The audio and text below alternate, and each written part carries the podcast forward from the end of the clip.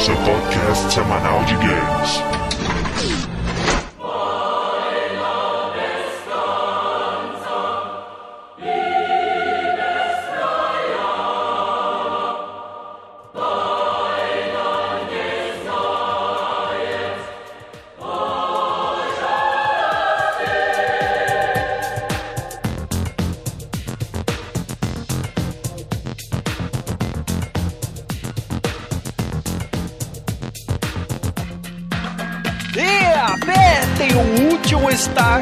2009. Uhul! Estamos começando mais um round de podcast downloading. Vamos lá para os nossos participantes.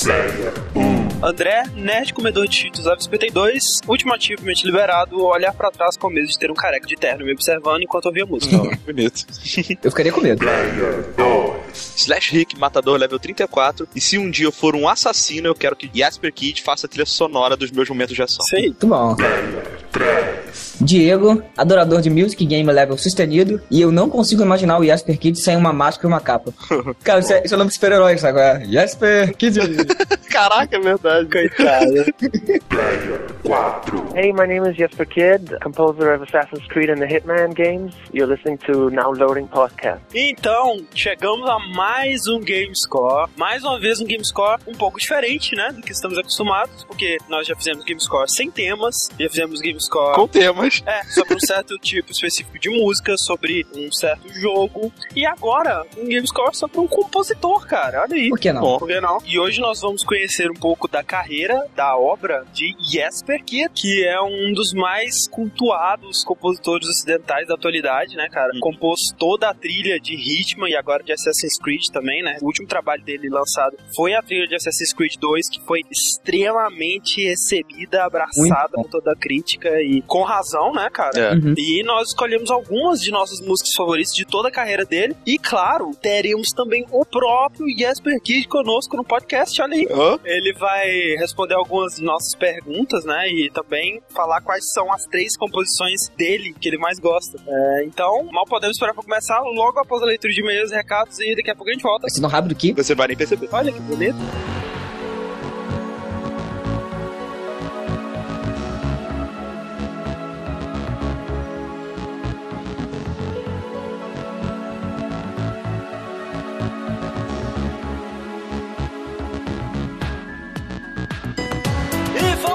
Mais uma leitura de e-mails, recados e comentários e sorteios. Talvez a última desse ano. Não, a última desse ano, com certeza, olha aí. Para essa leitura de e-mails e recados tão especial, estamos aqui pela primeira vez, acredito eu, com todos os seis downloaders. Olha que bonito, faça um barulho, pessoal. Êêê! Então, antes de mais nada, alguns recados aqui. Nós vencemos o Prêmio Podcast 2009 e olha que bonito. Bicampeões no voto do júri e, pela primeira vez, campeões no voto popular, graças aos nossos queridos ouvintes. Palmas pra eles. E olha que bonito, nós fomos o segundo podcast mais votado do Brasil, ficamos em segundo lugar na votação geral. Olha Somos muito orgulhosos de você. Não tão orgulhosos quanto nós poderíamos estar se nós realmente tivéssemos sido o primeiro, né? Mas, Mas acreditem, a diferença foi pouca. para comemorar a nossa vitória, o Fausto T. Munhoz, né, o autor do nosso fantástico origami, fez um novo origami do Abicão, dessa vez dourado. Aê!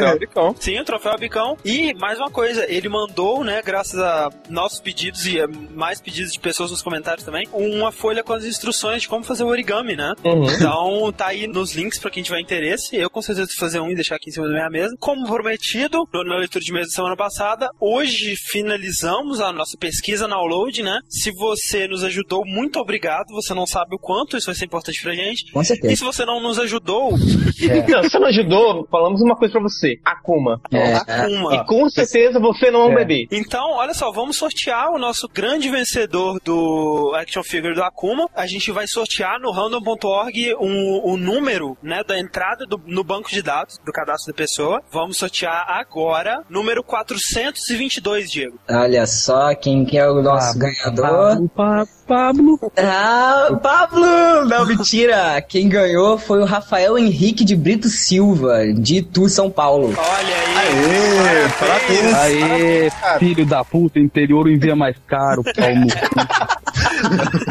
Parabéns. Rafael, e muito obrigado por ter preenchido nossa pesquisa, por ter dado tão suados cinco minutos da sua vida, né? Pois é. E tanta gente Manda- não quis dar. Ô, Rafael, entra em contato com a gente, torna um e-mail só pra confirmar os dados aqui, cara. Se tudo certinho pra gente poder enviar pro- com a Kuma pra você, né? E vamos lá então para mais um grande recado, eu diria, né? Que acho que é o motivo de todos estarmos juntos aqui hoje, porque hum, estamos chegando ao fim de mais um ano, né? Do segundo ano realmente da existência do download. E sem dúvida alguma, nós não teríamos chegado tão longe, nós não seríamos quem nós somos hoje sem a ajuda de todo mundo que contribuiu, da forma que seja pro download nesses dois anos. Então nós temos que agradecer demais a todo mundo que participou, tanto do- dos nossos podcasts como convidados, quanto do Gamer Dome, né? Todas as nossas edições estavam lá pagando mico, Sendo humilhados. desenhando coisas ridículas no Paint. Colocando em risco as suas amizades, né? É, pra gente poder trazer esse programa semanal pra, pra vocês, nem sempre semanal, né? Mas a gente tentou. A gente não vai citar nomes aqui, porque realmente são tantos que a gente ia ficar fazendo uma lista aqui de nomes. Agradecimento também a é, todas as pessoas que mandaram comentários e e-mails legais, Porra, né? com que certeza. a gente rir tanto, né? Com casos inusitados e coisas do tipo, É, né? o que comentaram não só nos podcasts, mas em todos os posts, né? Vocês fazem a comunidade download ser viva, né? É, esses comentários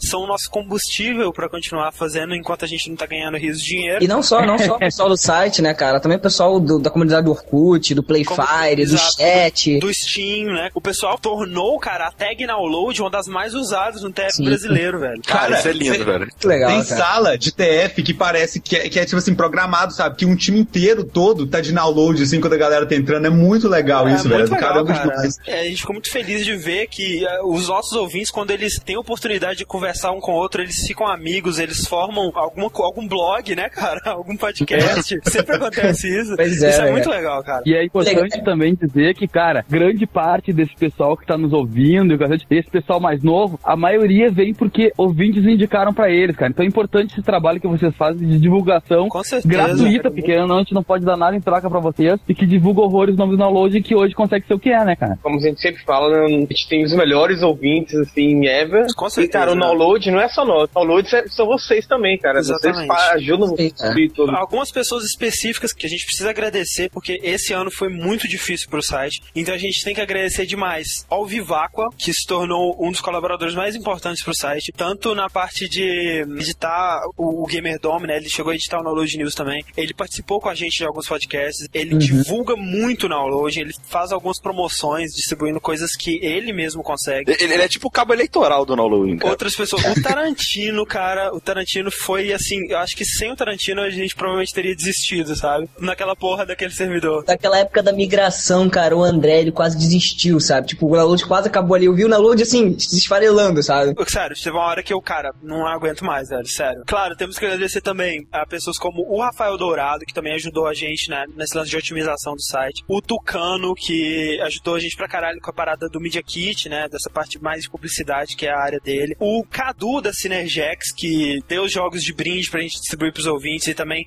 foi um grande colaborador. Ele, ele que fez a cobertura da Take-Two lá pro download. Aí também agradecer a todo mundo que manda suas histórias pro Start Pause também, né, Diego? Porra, Isso. cara, Start Pausa. Cara, Start Pausa só se manteve esse ano por causa dos ouvintes, né? Temos que agradecer muito também ao Eric Sebrian, da Conexão Cultural, que conseguiu pra gente a entrada no, na VGL, né? Não vamos Ah, agradecer ao pessoal da MTV que nos prometeu isso, mas nos deixou na mão. E todo o pessoal da Conexão Cultural, né? Que foi muito legal. E o dia aqui também dizer que o Eric é o Master Chief mais gostoso que eu já vi, cara. Aproveitando então que a gente tá falando da VGL, agradecer também o Evandro, né, cara, que foi parte fundamental aí. Sim, ele conseguiu contato pra gente, né? Dois colunistas que foram muito importantes pra gente esse ano. O Yuri, que tá ajudando pra caralho, começou como um cara que mandava, sei lá, dois desenhos por semana aí. Esse posto tá sendo substituído pelo Zenon atualmente. e se tornou, junto com o Rick, o colunista do site, né? Com tirinhas cada vez se superando toda semana, cada vez mais foda. Level Zero tá de parabéns, espero que continue assim sempre. Yuri, que por sinal tentou se vingar de mim do último Gamer Dome desenhando morto por várias É. flechas, sendo que ele portava flechas, né, na, É verdade. na ilustração, mas tudo bem. Também eu sei desenhar também, tá legal? E também o Juninho, né, cara, que voltou agora com a BGM, BGM. e daqui a um tempo Ah, é. vai, vai entrar de novo com a Lan House do Medo. Lembrando também, cara, que eu gostaria de dizer isso aqui. O Juninho, cara, ele falou a, a frase mais marcante pra mim do ano de 2009 inteiro, cara. Da mulher na Lan House conversando na MSN e falando: Nossa, existe tanta coisa, né? cara, essa frase é tudo, cara. É a melhor frase do ano, cara. É, eu tenho um agradecimento especial também, né? É, em nome de todos os downloaders, a, a todos os tapas-buraco buracos, todas as pessoas como o Thiago, que do nada apareciam e gravavam coisas com a gente que faltava. A Nath. A Nath. É a nossa futura segurança, porteira e, sei lá, datilógrafa, a. Nath. Ou Se você precisar de qualquer cara. coisa aí, chama a Nath, sabe? A gente joga ela no meio lá. O Bada que é o Bada nosso né, que, summon tipo, que custa mais MP, cara, porque só dá pra chamar ele uma vez no ano, assim, mais ou menos. É, e eu gostaria de finalmente agradecer, cara, a cinco pessoinhas muito especiais na minha vida que realmente são é, o motivo principal do download em existir. Que se fosse depender de mim, realmente estaria pro buraco, já como todos os outros sites que eu tentei fazer na minha vida, acredito que foram muitos. Que são vocês, Fernando, Fred, Pablo, Rick, Diego. Eu amo vocês. muito. Caraca, velho, tô fazendo mal pra caralho, velho. Para com isso. Cara, sério, se não fossem vocês, eh, eu não sei o que seria de mim. Eu velho. ainda acho que ia ser melhor, mas tudo bem. Vocês lembram que, tipo, tava rolando um boato que tinha uma maldição no downloading, que todos os downloaders perdiam as namoradas É e depois verdade. agora estão reconquistando, É sabe? verdade, por causa do downloading, pelo que eu tô sabendo, hein? Então, qualquer grupo aí interessado em alguém, nós temos algumas pessoas disponíveis aqui ainda, né? Então. Então sobrou o Fred. E o Rick, olha aí. Então tá, então vamos lá pros nossos e-mails, finalmente, relativos ao nosso cast sobre Final Fantasy, né? Cast extremamente bem aceito, né, velho? O pessoal curtiu pra caralho. Eu tava esperando que ia vir bomba, cara, mas até que o pessoal aceitou, porque a a gente tava mexendo com o povo mais fanático que existia. Ah, pois é. Vamos lá então, pro primeiro e-mail de hoje, Pablo. Tá, primeiro e-mail é Suya Menezes, a grande Suya, arquiteto e urbanista. Cara, acho muito legal esse lance de urbanista, né, cara? É uma coisa muito louca, muito futuro, assim. É bom. a profissão do futuro. De Teresina Pi. Olá, loaders. Eu ouço podcast desde o round 33 por indicação do meu namorado. Agora ficou claro que é mulher, né? Ou não. Ou não, vai saber. Ó, Dragon Age. Pode Depois elfo. passei a acompanhar tanto na Load News e nos rounds seguintes. Adoro os jogos da série Final Fantasy, inclusive o Tactics. Puta que pariu, mau gosto pra caralho. ah, Tactics é velho. maneiro, Ah, cara. não, não. Meu, cada versão tem a minha música preferida, mas nada supera as nostálgica Prelude. Eu zerei o primeiro Final Fantasy Origins do PlayStation e o Final Fantasy 4 que foi emprestado. Como o André falou, meu favorito é o 4. Cara, se vocês perceberam no 4, quem ouviu o cast, eu não falo nada porque eu justamente não joguei. E o Fred saiu durante a, a gravação do quadro. Mas enfim. Mas tô vendo que todo mundo fala que é o favorito, né, cara? Acho que eu vou ter que jogar isso do custo mesmo. Sim, o 4 é foda. Meu personagem favorito é Rydia. A dungeon da lua é chatinha, mas deu para aguentar, pois tinha conseguido a Excalibur e a Adamantite. Sim, que eu não consegui, realmente. Shame on me. Pior mesmo foi a luta contra a Shura, na Land of Summoned Monsters. Estarei esperando o próximo para matar a saudade de Final Fantasy V e do Final Fantasy VI. Um abraço a todos e boas férias. Pois é, é, eu acho que a gente deixou entender, né? A gente não especificou muito bem. Muita gente tava achando que esse podcast já seria sobre 5 e 6, né? Mas não, a gente vai dar um, um break aí. Ah, mais perto do lançamento do Final Fantasy 13 a gente faz sobre 5 e 6. Uma série Aí, tão épica só que a já- gente pode gastar de uma vez. Pois é. Tem um comentário que eu achei muito legal aqui do Radin66. Cast foi excelente. Vocês reacenderam o fogo que eu tinha por essa série antes de ver os RPGs orientais entrando na mesmice. Final Fantasy 3 e 4 no DS, 1 e 2 no PSP. É hoje que eu passo a noite jogando essas porras. Nem imagino o que vai dar se vocês fizerem um cast de Chrono Trigger. Cast Chrono Trigger, cara, é pra fazer todo mundo que não jogou sair e comprar um Super Nintendo no Mercado Livre, cara, no mínimo. E coincidentemente vai ter uma conta do Download vendendo vários Super Nintendo. Cara. Vamos lá, próximo e-mail, Rick. Próximo aqui é do Wesley Pires. Ele diz o seguinte: Olá, senhores do Downloading. Aqui é o sumido Wesley Pires, do podcast nascido do chat Downloading, o Omega Cast. Mal pude acreditar quando resolveram fazer um cast sobre os primeiros jogos da franquia que admiro demais e que os, e jogo as primeiras versões até hoje. Não consigo enjoar do sistema de batalhas por turno. Isso me faz sempre jogar alguma versão de Final Fantasy para o Super Nintendo. Aí ele vai dar alguns tópicos, né? Yoshitaka Amano, além das telas de título, ele ainda contribuiu com artworks nos jogos futuros da série, mesmo com Tetsuya Nomura nativa. E no primeiro Final Fantasy, as artes dos monstros foram fielmente passadas ao console, mesmo com as limitações. É, fielmente, fielmente, é muita boa é. vontade, né, cara? Porque não é, né? Base. O estivador comentou aqui, a gente falou que ele faz a concepção inicial, né, do de todos os Final Fantasy, e o Nomura dá a cara que vai ser usado em 3D. Diz ele que tem um artbook do Amano, que tem artwork do Cloud, do Squall, do Sephiroth, sabe? vi, tipo, todo vi. aquele traço dele mesmo. No final do Final Fantasy IV, quando o Golbez ainda está é, indo embora com o Fusoya, Cécio se despede dele, o chamando de irmão. Isso é refletido na personalidade de Cécio no Final Fantasy Dissidia, pois ele chama Golbez de irmão ao mencionar ele. Isso significa um possível perdão? Sim, significa. Pô, é, aliás, é, fica bem explícito isso no jogo, pelo menos na Significa. versão que eu joguei traduzida, sabe? A Rydia, ela fala pro Cécio, você tem que perdoar seu irmão, ele estava sob o controle, não sei o que, não sei o que lá, ele vai falar, tudo bem, irmão, não sei o que. Então, realmente é um perdão. Aí ele termina aqui. Agradecido pela atenção costumeira aos ouvintes e espero ansioso pelo próximo podcast.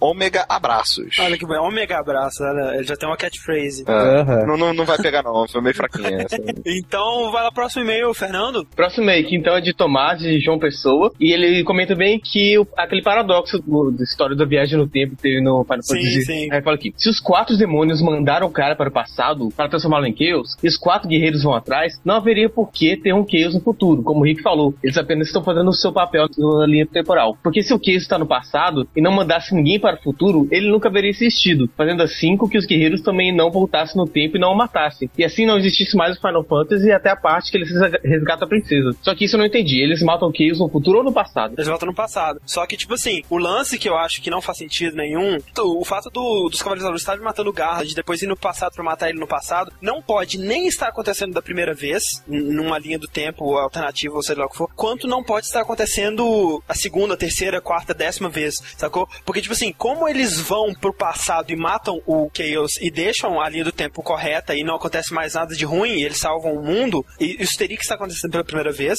porque afinal de contas, no mundo que eles começam, isso já aconteceu antes, mas não poderia ter acontecido antes também, porque se tivesse acontecido antes, eles teriam matado o Chaos no passado e salvo o mundo, entendeu? Então o- os quatro fins não, não teriam como estar no presente pra mandar o Garland pro passado. Eu entendi mais ou menos o que você falou. Eu, eu vou fazer um, um flowchart aqui. Essa confusão temporal, ela só tem uma explicação se ela conceber que existem várias linhas temporais iguais umas às- à outra que estão ocorrendo, digamos que em paralelo. É isso aí, Tomás. Muito obrigado pelo seu e-mail. E vamos lá pro nosso último e-mail de hoje. Vai lá, Diego. Então, o nosso último e-mail aqui é do filho do Jesper Kid, né? O Sunset Kid. Olha aí. Podcast hoje pro pai dele, né? Exatamente. Ele começa aqui. Olá, downloaders. Dos jogos comentados, joguei apenas o 1 e o 4. No 4, o que me chamou bem a atenção era que os vilões também tinham um enredo bem desenvolvido. Fins. E mesmo os quatro fins, que normalmente só serviam de chefes intermediários do jogo, tinham personalidade própria. Cara, isso eu fiquei muito puto de não ter comentado, porque, tipo, isso é muito foda realmente do 4 e, e acabou que a gente não comentou. Barbaritia, por exemplo, era lésbica,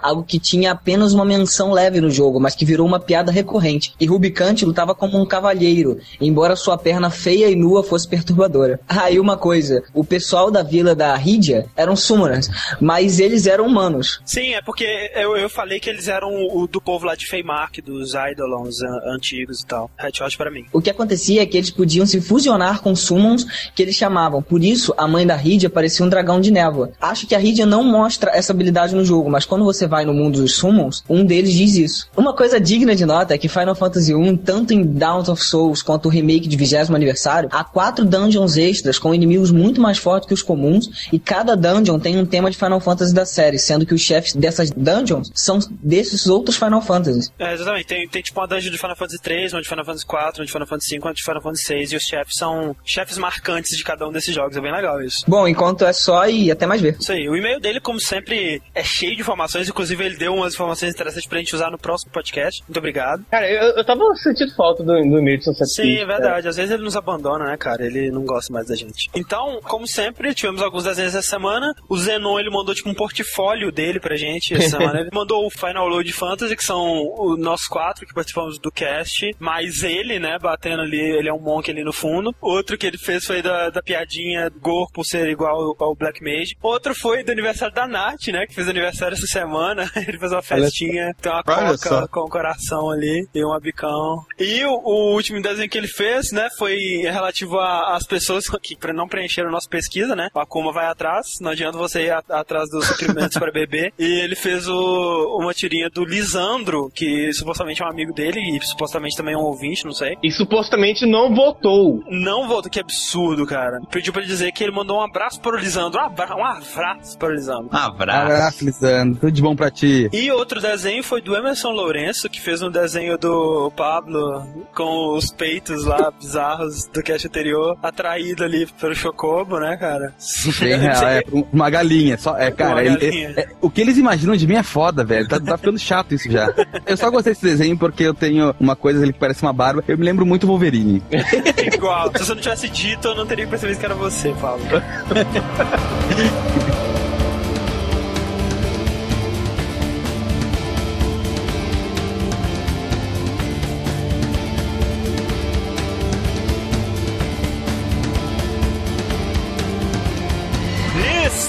Estamos de volta! Olá! Olá. Olá! Hoje temos poucos downloaders e um não downloader muito ilustre aqui, né? Oh, com certeza. Pois é. É verdade. Esse cara, ele nasceu na Dinamarca, ele não é americano, eu acho que dá pra se notar pelo nome dele. É um senhorzinho aí, um, um jovem de 37 anos, né? Uhum. Mais um autodidata, né? Mais um compositor autodidata, exemplo do Nobuo Ematsu, que nós comentamos no Round 70. Cara, a, a verdade é o seguinte: se você estudou música, você não vai ser famoso, sabe? Só, só os autodidatas que são. Não, se você estudou qualquer coisa, cara, É. a escola não serve pra nada. Faculdade não serve pra nada. Não Estudar. serve. Ele foi ter aula de música clássica, de, de partitura, piano, canto, mas, tipo, quando ele já era bem mais velho e já tava compondo há muitos anos, sacou? Então, eu acho que a melhor palavra que a gente pode ter pra definir o trabalho do Jasper Kidd, acho que seria versátil, né? Ah, isso é, cara. Você repara pelos tipos de música que ele tem, e são muito diferentes, cara. Muito, né? A cada trabalho dele, você não sabe o que você pode esperar. Sempre tem uma, uma coisa nova, né? Ele já disse isso algumas vezes que é, ele sempre tenta trazer alguma coisa diferente do trabalho anterior pro trabalho que ele tá fazendo no momento, né? E ele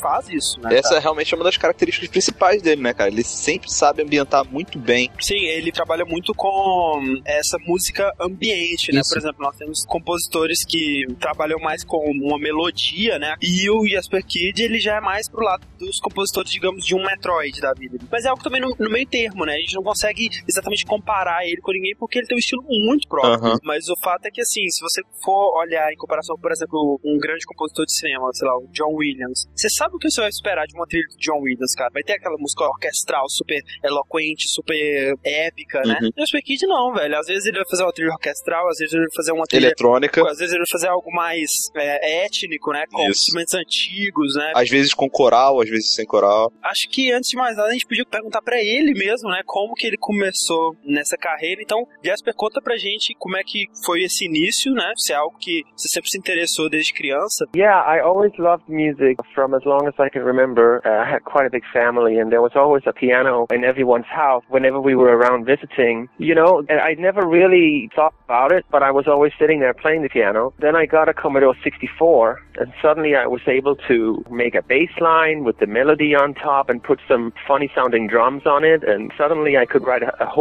song. And I just wrote hundreds of songs like that to try and figure out what makes a song and how it all works. And then slowly I got an Amiga computer and you could suddenly sequence this MIDI. And so, you know, I started building a, a collection of synthesizers and samples with a friend of mine. Suddenly I had done a couple of Amiga games and a lot of my friends were programmers, graphic artists and all this and I did all the music. So I did like over 50 demos. And then we all evolved into how do we keep doing this that we are having so much fun with and then survive, you know, how can we make a Yeah. living doing this?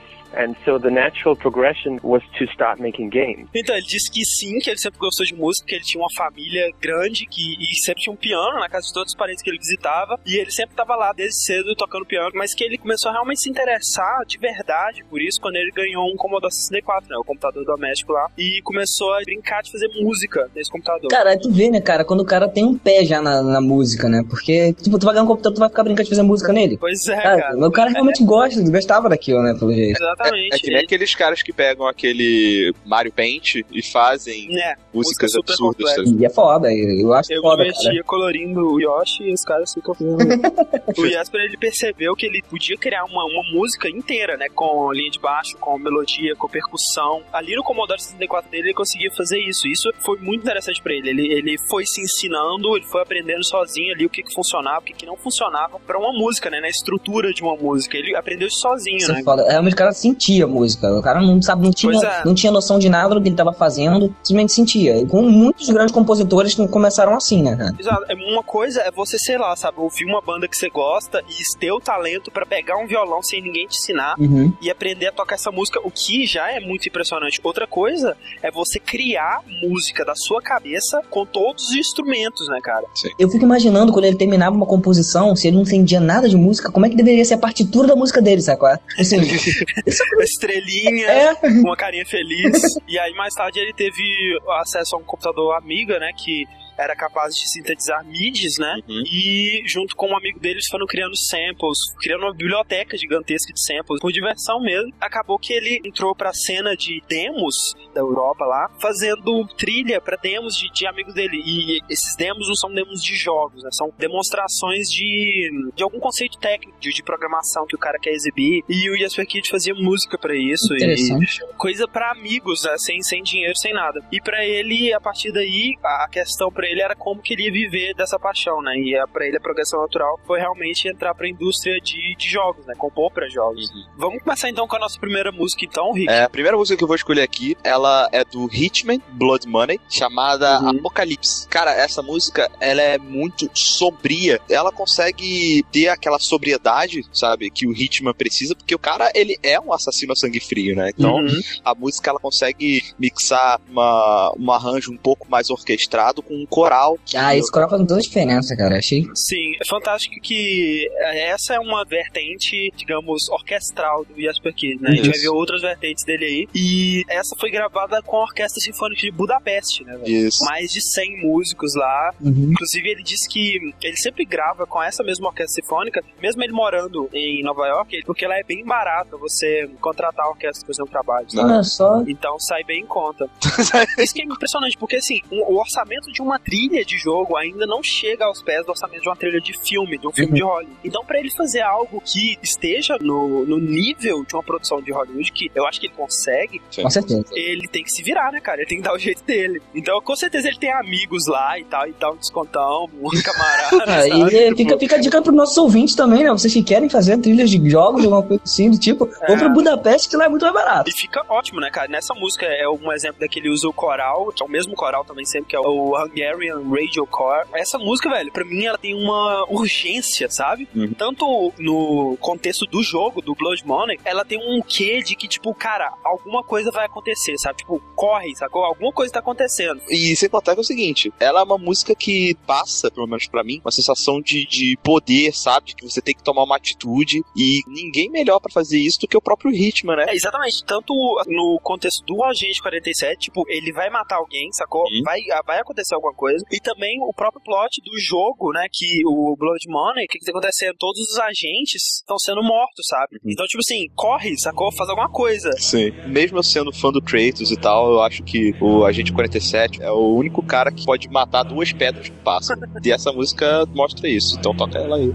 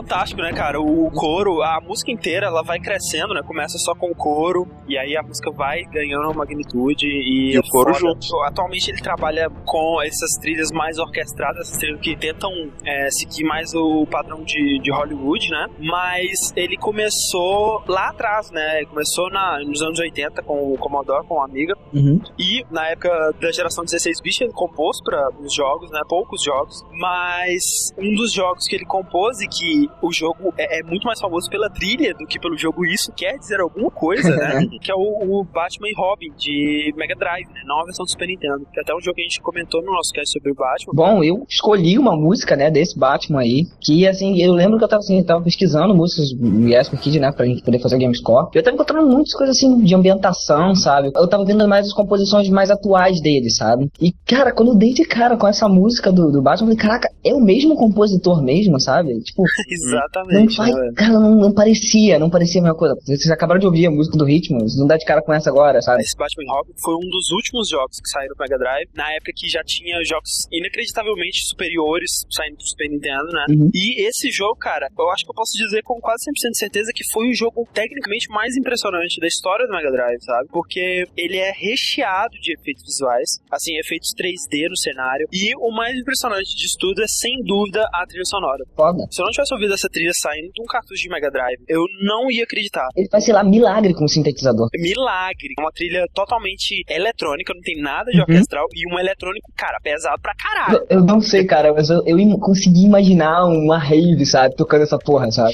Porra, Tipo, com certeza, é um eletrônico muito pesado. E, cara, ela tem tantas camadas, tantos sons diferentes, efeitos de estéreo. Como ele fez isso, velho? Como? Não tem ideia. Eu me surpreendi tanto quando eu vi essa música a primeira vez que eu achei que eu tinha pego um remix de alguém que tinha feito. Se dava pra fazer isso no Mega Drive, por que, que ninguém mais fez, Não é? sabe? Cara, é Nem eu falo, Michael Jackson fez, cara. Nem o Michael Foi Jackson. o que eu falei, cara. O cara realmente sentia a música e conseguia fazer coisas completamente diferentes, sabe? Milagre, né? Eu lembro que a primeira vez que eu vi, eu fiquei em loop, sabe? Eu falei, caralho, que... Uhum. de novo, de novo, de novo. Eu tava maluco, assim, igual o tema do chefe, que é o, o Mad Hat, né? O, O, o o chapeleiro, né? chapeleiro maluco, né, cara? Toca aí que vale a pena ouvir, duas vezes.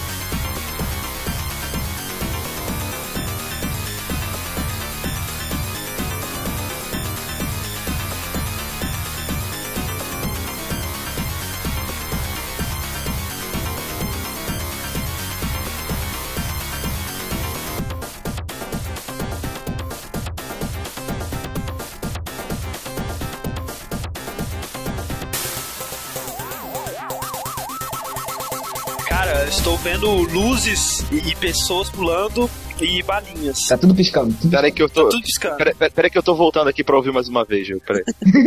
uma das características que a gente pode ver do Jesper é que ele compôs, acho que todas as músicas dos jogos que a IO Interactive produziu, né? Todos, acho que todos sim, cara. Até os mais recentes, tipo Kenan Lynch, foi ele que fez a trilha. E como a gente não acredita em coincidências, né? Por que, cara? Você, você tem alguma conexão com a IO Interactive? Você fez todos os jogos deles? Well, IO Interactive was founded by my childhood friends, and I was in a game company with all those guys called Syrinx. You know, Syrinx crashed, and they went back to Denmark and founded IO, and um, I decided to stay in the US and launch my own music company there. É, então, ele falou que a IO Interactive foi fundada por um amigo de infância dele e que ele trabalhou com esse pessoal nos Estados Unidos numa empresa chamada Zyrinx. E a Zyrinx faliu, infelizmente. Né? E os fundadores né, da empresa voltaram para Dinamarca e começaram a a IO Interactive. Daí o Jesper decidiu ficar nos Estados Unidos em vez de voltar para Dinamarca e fundar o seu próprio estúdio de música. Ele fundou o Nano Studios, né, que é o que é o estúdio dele atualmente, inclusive, e por causa dessas conexões que ele já tinha com o pessoal da Exirings, IO e mais posteriormente, depois da fama dele, ele conseguiu sobreviver compondo músicas de games sem estar vinculado com nenhum estúdio, né, cara? E o que é bem impressionante também. Tipo freelancer, né? Freelancer, exatamente. E foi nessa época, né, que ele explodiu, assim, né, entre os gamers, né? Uhum.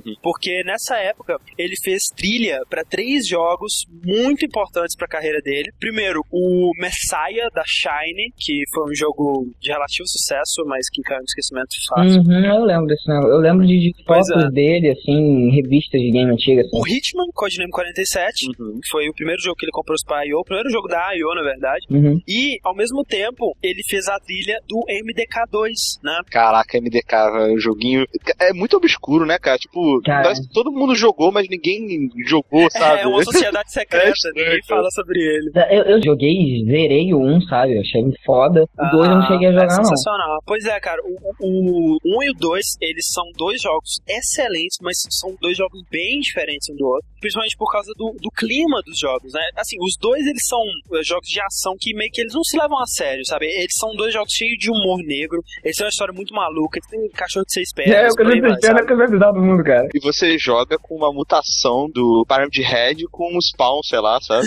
É. Aquela roupa dele é foda demais, cara. O design daquele capacete é sensacional. Cara, e aquele paraquedas, super É. estranho. O lance é que o primeiro MDK ele foi desenvolvido pela Shine, né? E o segundo foi desenvolvido pela BioWare, olha só. Caraca. O primeiro jogo, ele tem uma trilha muito foda, mas totalmente orquestral, composta, né, pelo Tommy Talarico, né? Uhum. É uma trilha muito boa dele. Só que, assim, o segundo jogo, ele tem uma trilha completamente diferente. É uma trilha totalmente eletrônica, trance, breakbeat, drum and bass, sabe? E que, por incrível que pareça, eu não imagino como no primeiro não foi, né, cara? E é realmente completamente diferente, mudou. É completamente diferente. dele? E assim, essa música que eu escolhi, que chama Track 3, né? Não tem nome, acho que não saiu CD da trilha sonora do MDK. Cara, é uma música, ao contrário das músicas que a gente vai ou- ouvir nesse cast, tem um, um clima pesado, uma, uma parada até meio assustadora. Essa música, ela é simplesmente divertida pra caralho, sabe? É uma música muito legal de ouvir, Uhum. tá? Dá vontade de você sair dançando por aí, sabe? É, que é um fato recorrente, né, cara, no Games Score. A gente sempre sai É, com dançando certeza. por aí. Não, eu não resisto, velho. Eu, eu saio dançando mesmo. Então, vamos ouvir aí a track 3 de MDK2.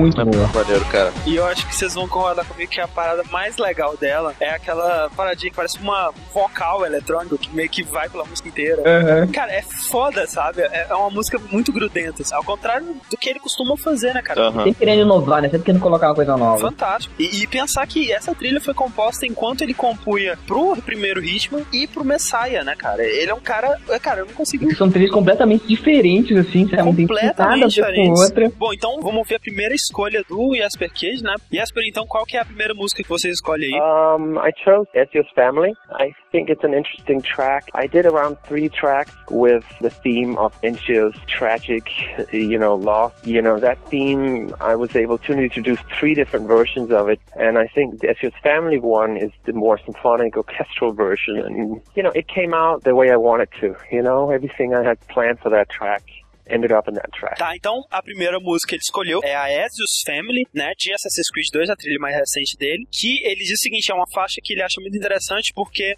ele criou o tema do Ezio, né, digamos, pra não dar spoiler, da uma perda que o Ezio tem durante o jogo, e ele fez três músicas que usavam esse mesmo tema, né, e eu acho que se você jogou Assassin's Creed você vai reconhecer o tema, Hum. e essa música, Ezio's Family, foi a mais sinfônica, mais orquestral dessas músicas. E o que ele mais curtiu nessa faixa foi que, tipo assim, tudo que ele tinha planejado pra ela, o jeito que a música veio na cabeça dele, foi exatamente o jeito que ele conseguiu fazer ela. Então, tipo assim, o jeito que ele pensou que a música seria foi o jeito que a música foi. E isso eu acho que pra qualquer pessoa que já trabalhou com alguma coisa de criação é algo muito difícil. Pô, cara, e aquela coisa de realização pessoal, né, cara? Tudo que você Com imaginou é certeza. que você conseguiu botar exatamente ali, sabe? Então, vamos ouvir a Ezio's Family aí.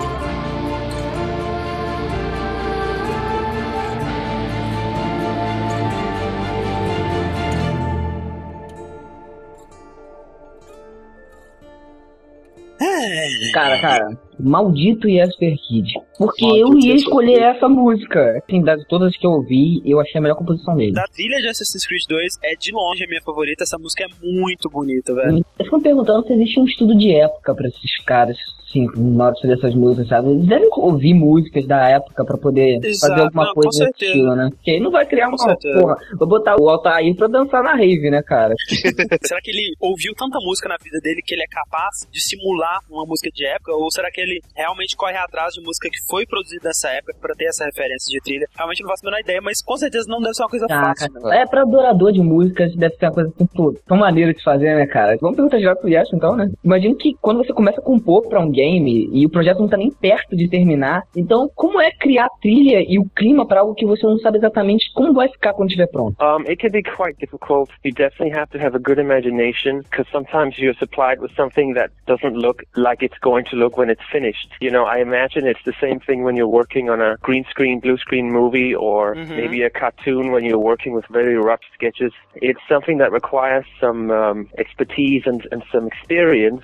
Uh, you know, if you have a lot to work with, it's a little bit easier. For example, if you get a movie and the movie is almost done, it's a little easier to see what is going to work and not work in the movie. But that can be tricky for a video game. Yeah, I read that for the first Hitman game, they didn't give you anything, right? The first one I had nothing. yeah, I didn't even have screenshots, so it was all like art sketches and a and a short background story. Yeah. And um, you know that has its strengths and challenges too, because then you end up coming up with something which is a little bit more abstract, maybe, and it means that you can maybe experiment a little bit more because you don't have to keep in mind certain things because there is really nothing for you to look at. You just have to kind of find the mood, and then based on a lot of conversations with the team, that's how you score it. You know, you just ask a ton of questions, present a ton of ideas, and see what fits. You know. Então, ele falou que pode ser um tanto um quanto difícil, mas tem que ter bastante imaginação, né? Porque muitas vezes eles te dão algo que não vai ser daquele jeito quando o jogo estiver pronto. Ele imagina que é como fazer um filme com a tela verde ou gravar as vozes para um desenho, sabe? Tipo, requer experiência e é muito mais fácil quando você tem bastante coisa. Por exemplo, num filme quase pronto, dá pra saber o que funciona melhor e o que não funciona. São duas coisas que eu imagino que são bem difíceis, né, cara? Eu, eu, não, eu não consigo imaginar até hoje como que as pessoas dublam realmente pra um desenho que não tem nada, sabe? Eles estão vendo uma- um desenho do personagem ali e o cara fala o que tá acontecendo na cena e sai aquela parada foda, sabe? Uhum. Do mesmo jeito, como que o cara compõe, né? Sem ter nada, praticamente. Não, né? e até em filmes mesmo, né? A gente já ouviu é, o dublador já falando que às vezes os, os dubladores eles não podem ver o filme antes da dublagem. Então é só fica a, a boca da, da pessoa lá, né? Aparecendo e ele só tem a visão da boca pra fazer a dublagem. Pois é. E aí eu, eu comentei que eu li que no primeiro Hitman ele não tinha absolutamente nada com o que trabalhar, né? E, e ele disse que realmente que ele não tinha nem screenshot, né, velho? Que era, ele tinha uns rabiscos, um papelzinho com a história lá e só. Caraca, como é que eu vou fazer trilha pra um careca com código de barra na, nuca? Você vê que, é, até nesse caso, você vê que depois, quando ele viu o que, que era o jogo, você vê que a trilha do Hitman 2 é completamente diferente Uhum. do Hitman 1, né? É uma trilha sinfônica, enquanto do Hitman 1 é quase totalmente, digamos, eletrônica, né? Mesmo assim, cara, ficou uma trilha muito forte. Não, as duas são sensacionais. Não, né? mas ele até fala também que tem um lado positivo, assim, que quando você não tem nada pra seguir, você acaba fazendo algo mais abstrato. Foi o que ele fez, né, com o Exato. experimentando mais. O jeito que ele trabalha é,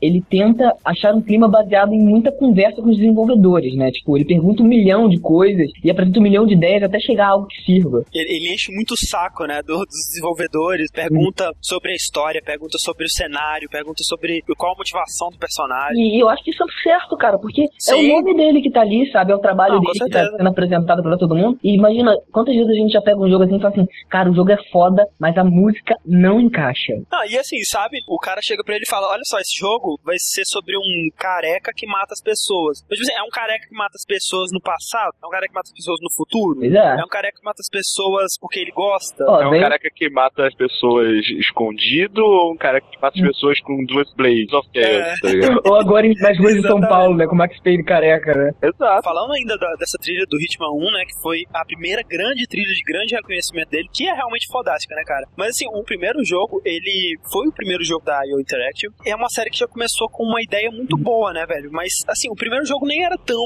bom assim, né? Eu acho que a trilha, cara, é, sei lá, sabe, 60% de sucesso do primeiro Hitman, porque Uhum. talvez nem tivesse tido a chance de crescer como franquia, não fosse a trilha que é tão foda, né, cara? Pode crer. Então vou com mais uma música aqui, que é do Hitman também, né? Hitman 2. E, cara, como você falou, totalmente diferente, né? Do, do primeiro Hitman, uma coisa muito mais de ambientação, assim, tá, encaixa perfeitamente com o jogo. E é a The Penthouse, né? Isso, mais uma música da série Hitman que me dá o clima de, cara, alguma coisa muito ruim vai acontecer, sabe? Muito ruim. Mas, tipo assim, uma coisa que eu tenho certeza absoluta dessa música, e todo mundo que ouvir agora com certeza vai concordar comigo, é com certeza inspirada pra caralho no Bernard Herrmann, Oh. que fez a trilha do Psicose. Cara, muito, com certeza. O tan, tan. Sabe que eu achei, outra coisa que eu achei muito interessante? Depois que eu tava vendo as músicas, né, eu tinha selecionado a minha lista, eu fui pesquisar quais será que são as maiores composições, assim, do ritmo, que são as mais ouvidas, sabe? Aí eu fui dar um pulo no Last FM, e essa música tava em primeiro lugar, sabe? Sério, cara? Sério? Aham, é sim. Agora, uma pergunta. Sabe se o Jesper, ele participou da trilha do filme, do Hitman, de alguma forma? Não, ele, ele não participou, mas os caras eles usaram temas do jogo, né? Ele tem a- aquela a versão dele da Ave Maria. O cara, aquela versão da Ave Maria também é muito maneiro. É muito foda. E, cara, é isso, né? Toca aí.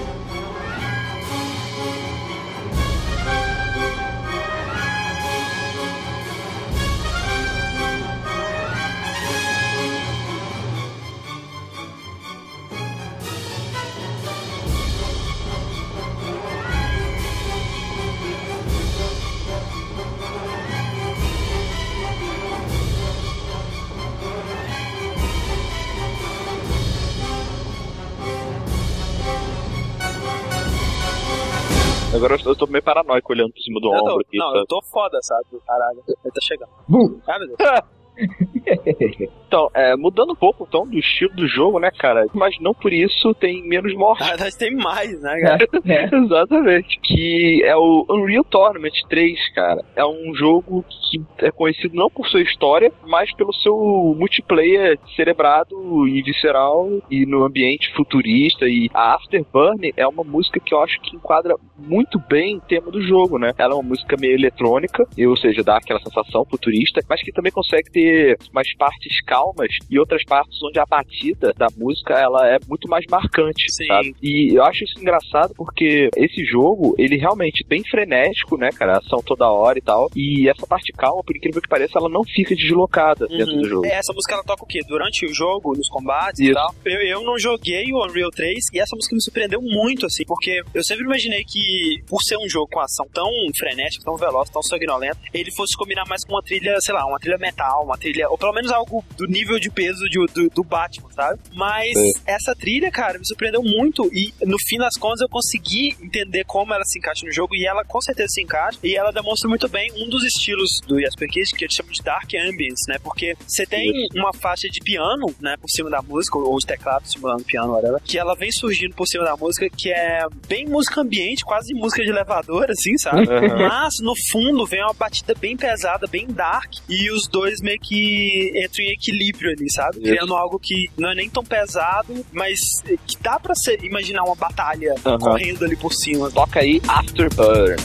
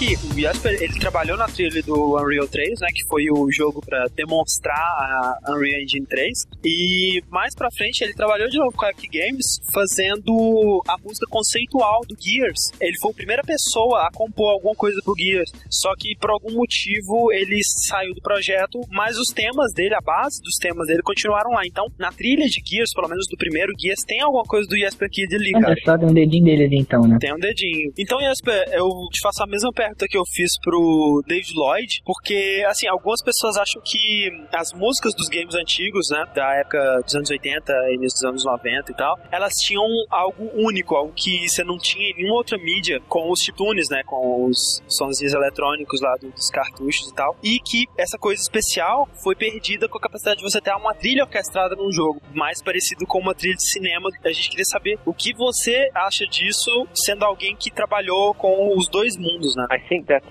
true that something has been lost, but I also think that music like that is not something that fits a game today. Yeah. You know, today a game is more about competing with the movie and it needs to feel like a movie. So this kind of music really doesn't belong in a cutting edge game today. I think if you have this kind of music scene would be great, for example, the Nintendo DS. You know, I mean, imagine if the Nintendo DS had an analog chip inside, you know, it would kind of start that whole thing again. Problem is, the Commodore 64 is like the only computer with an analog chip inside, you know. It, would be great if they put an analog chip in the uh, Nintendo DS, but again, the analog chip is a product of the 80s. Tá, então ele disse que que sim, que algo realmente foi perdido, mas que esse tipo de música, né, as músicas de chiptunes, não combinam em nada com os jogos atuais, né? Porque Realmente. o- É, né? temos que concordar, né, cara? Com certeza. Ah, não, até o Mega Man 9, por exemplo. Pois é, e que tá, porque os jogos atuais, né, os, os jogos de grande orçamento, eles estão mais tentando competir com um filme, né? Não, cara, os jogos parecem filmes atualmente, né, cara? Exato. E pro Jesper, a música de chiptune não tem lugar nesse mundo, né? Mas ele diz que seria legal ver é, esse tipo de música num jogo menor, num jogo de DS, por exemplo. Ele dá uma viajada, assim, imaginando se, por exemplo, o DS ele tivesse um, um chip analógico de som, como foi o caso do Commodore 64. Pra ele, se isso acontecesse no DS, essa cena, né, de, de música de chiptune, da cena de demos e, e esses compositores caseiros, pra ele isso tudo voltaria fora de um ambiente mais underground, porque você ainda tem bandas que usam Commodore 64 pra compor música, sabe? Uhum. Cara, ele tá maluco pra voltar a brincar com o Dust pra ver música, cara. Ah, com certeza, cara. Bom, então eu, eu vou voltar pra uma música de Hitman, né? Mais uma de Hitman Blood Money. Pra mim é a melhor trilha de, de todos os Hitmans. Eu acho que o primeiro Hitman foi totalmente eletrônico, o segundo foi quase totalmente orquestrado, o Contract a gente ignora. E o Blood Money, pra mim, ele mistura muito bem as duas coisas, né? Essa trilha orquestral e é um pouco da trilha eletrônica também, né? Uhum. e faz uma mescla das duas coisas muito boa ali. E a música que eu escolho é Vegas, né? Foda, foda, foda, foda. Boa. Que é o tema das fases em Las Vegas, como você pode talvez supor Ah, Não é a trilha da fase do Vega. Do Vega, não. Que são as missões finais do jogo. Eu acho que a última missão é em Las Vegas. Eu nunca zerei um ritmo na minha vida. Eu sempre enjoo do jogo perto do final. Mas o, o- acho que o Blood Money foi o que eu cheguei mais perto de zerar. E eu acho que uma das últimas missões são em Las Vegas. E é uma música eletrônica. Ela é eletrônica, mas ela tem um piano foda. Então aí que tá. Eu acho que esse piano É um teclado. é um teclado querendo imitar algum instrumento de corda oriental Sei. sendo tocado ali. Ela tem essa linha melódica que é bem legal, que é bem marcante, né? Mas ela tem muitas camadas, né, cara? É uma música muito densa. Ele consegue fazer muita coisa funcionar ao mesmo tempo ali na música. Vegas, cara, me vem todo aquele glamour, sabe, dos cassinos e tal, assim. Sim. E, cara, eu consigo imaginar um piano perfeitamente ali, sabe? É, eu não sei se é a batida, se é o pseudo piano, se é alguma coisa, mas essa música, ela retrata Las Vegas perfeitamente, Muito né, cara? bem, muito bem. Eu não tenho ouvido de, de música, né, cara? Eu Aham. no primeiro Gamescom que eu Né, a, a- gente é noob, mas a gente tá falando como amantes de música, não como é. conhecedores. né? E, e como eu acho que a maioria dos nossos ouvintes também não entendem. Mas se você é um músico que ouve no download, isso sabe. É, deixa a sua opinião também, né? É? Com certeza. Então, toca Vegas aí, por favor. Por favor.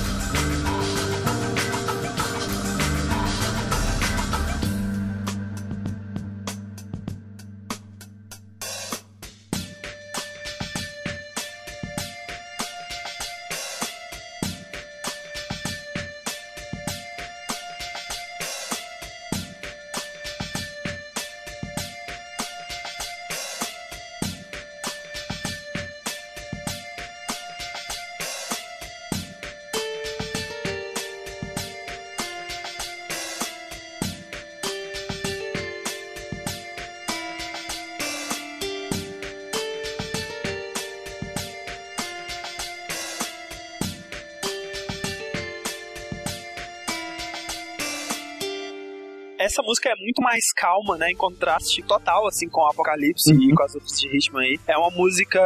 Chega até a ser relaxante, né? Você ouvir assim, tranquilo e tal. Eu não olho por cima do ombro quando eu tô ouvindo Aham. ela. né? Deveria. É, quando tá calmo é que é perigoso, né?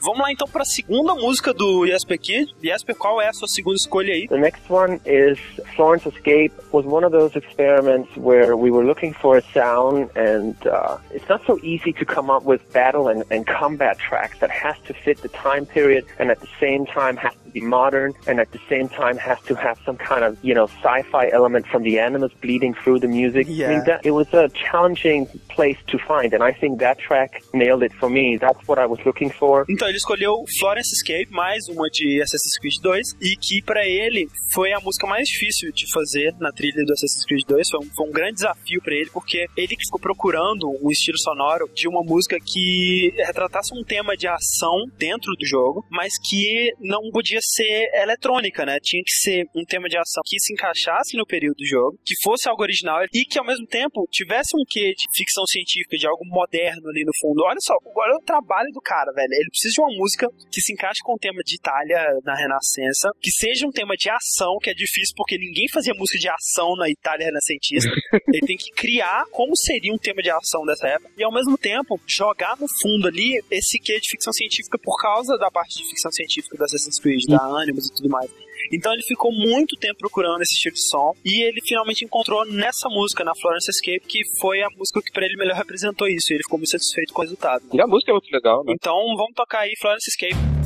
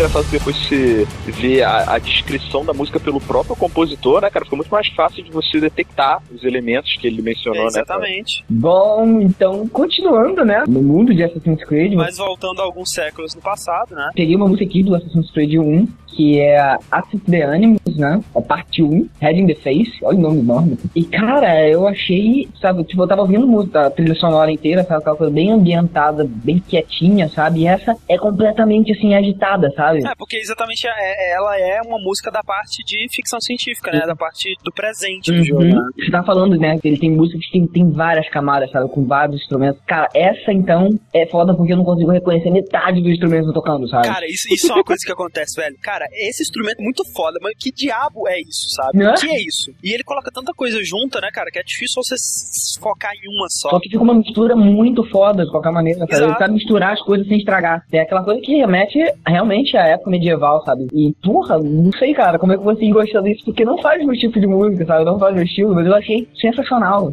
Cara, eu tenho certeza que tem algum instrumento que não é um instrumento, tá ligado? Tipo, ele fez, pegou uma panela, pá, bateu na parede. Eu, sabe? eu acho que tem coisa tocada de trás pra frente, sabe? Uhum. No meio da música pode ter uma girafa morrendo.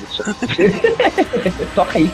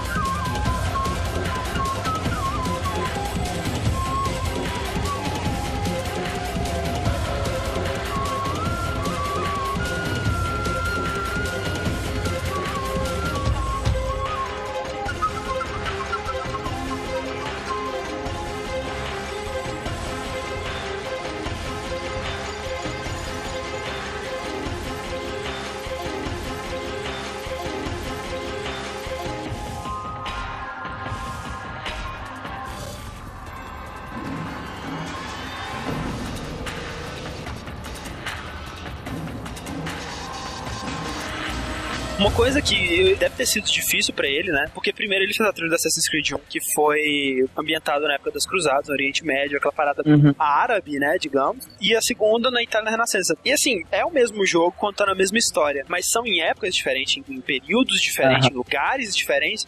Então assim, deve ter sido um desafio muito grande fazer uma parada que tivesse uma relação com o primeiro jogo, mas que ao mesmo tempo tivesse relação com o ambiente, com a época do 2, né, cara? Isso deve ter sido um desafio muito grande. Com certeza. E, e provavelmente vai ser chamado pro 3, né? Eu nem joguei, não faço a menor ideia do final, mas eu, sei lá, cara, com certeza tem 3, cara. Um e dois só. Você acha que eles vão deixar de ganhar dinheiro dessa maneira? É, e Esper, enquanto gamer, né, cara? Você tem alguma trilha favorita, um compositor favorito? You know, I don't really pay too much attention to that world. Try not to let it influence me. I think we still have a long way to go. You know, some of the best game scores sound more like a movie, and I think that's great. But if you want the best movie score, you look at a film. You know, with a million dollar budget on the orchestra and these things, you know, and you get a great performance. So I'm, you know, more interested in seeing how far we can push it instead of just trying to make it sound like a movie, which I, by the way, have no problem with. That's one direction, and you know, I myself do that music style as well. But um, there's a lot of room left to do interesting things.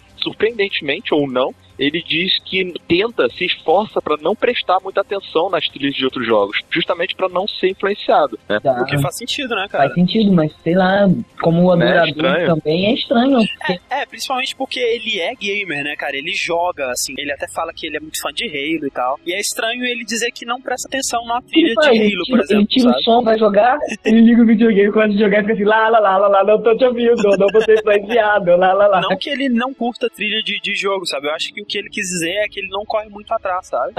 Acho que ele, de repente ele ouve o que chega nele, sabe? Ele não Isso. senta e, faz, e ouve Gamescore do download. Exatamente. Daí ele, ele comenta que os, os compositores de game em geral, eles ainda têm um grande caminho a percorrer, porque pra ele as melhores trilhas são aquelas que parecem trilhas de filme. E é muito difícil competir, né, com a trilha de um filme, já que o orçamento de uma trilha de jogo é tão diferente, né, cara, tão menor. Exato. E que ele tá mais interessado em ver o quão longe a indústria de games consegue ir, às vezes até além do filme, né? Porque pra ele não é ruim tentar alcançar uma produção hollywoodiana, mas que acho que tem muito mais espaço pra fazer coisa além. É, eu acho que assim, por ele não correr atrás, não sei até que ponto ele realmente tenta ouvir trilha de game, mas talvez ele realmente esteja perdendo aí coisas que não tentam parecer filmes e que são muito interessantes. Por exemplo, uma trilha de um Katamari da vida. Uhum. Pô, cara, Que é, legal, e né? talvez pelas limitações de orçamento, por conta das limitações e não em detrimento delas, a trilha consegue ser algo diferente e original, né? Então, Uhum. ele diz até que, tipo, ele não tem nenhum problema com isso, porque afinal de contas é o que ele faz, né? Mas é meio que, tipo assim,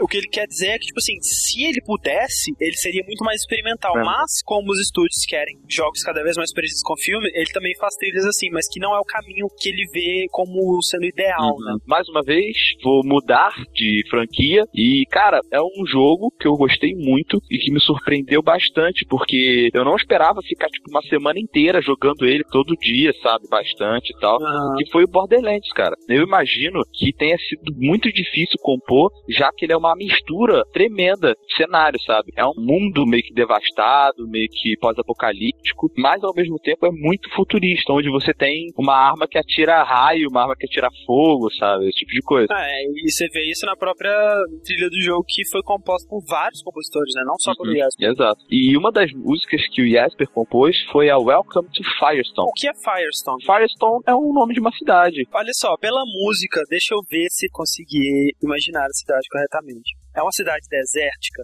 Sim, Ela tem um clima meio western, assim. sim. Porra, então a música é foda, cara. Exato, eu nunca joguei o jogo, nunca vi a cidade. O legal dela, se você reparar bem, ela tem mais uma vez um instrumento que eu não faço a menor ideia do que seja, mas eu sei que é de corda, que tem uma distorção muito diferente, sabe? Com uma batida meio que indígena no fundo, sabe? Exatamente, percussão étnica, né, É. cara? Tamborzinhos ali. Isso que eu achei mais legal dessa música, que é algo diferente que eu nunca vi ele usar antes, né? Aham. Se eu tivesse que descrever essa música, poucas palavras, seria uma, uma trilha de um western futurista. Olha aí. No Western, Então toca aí, cara.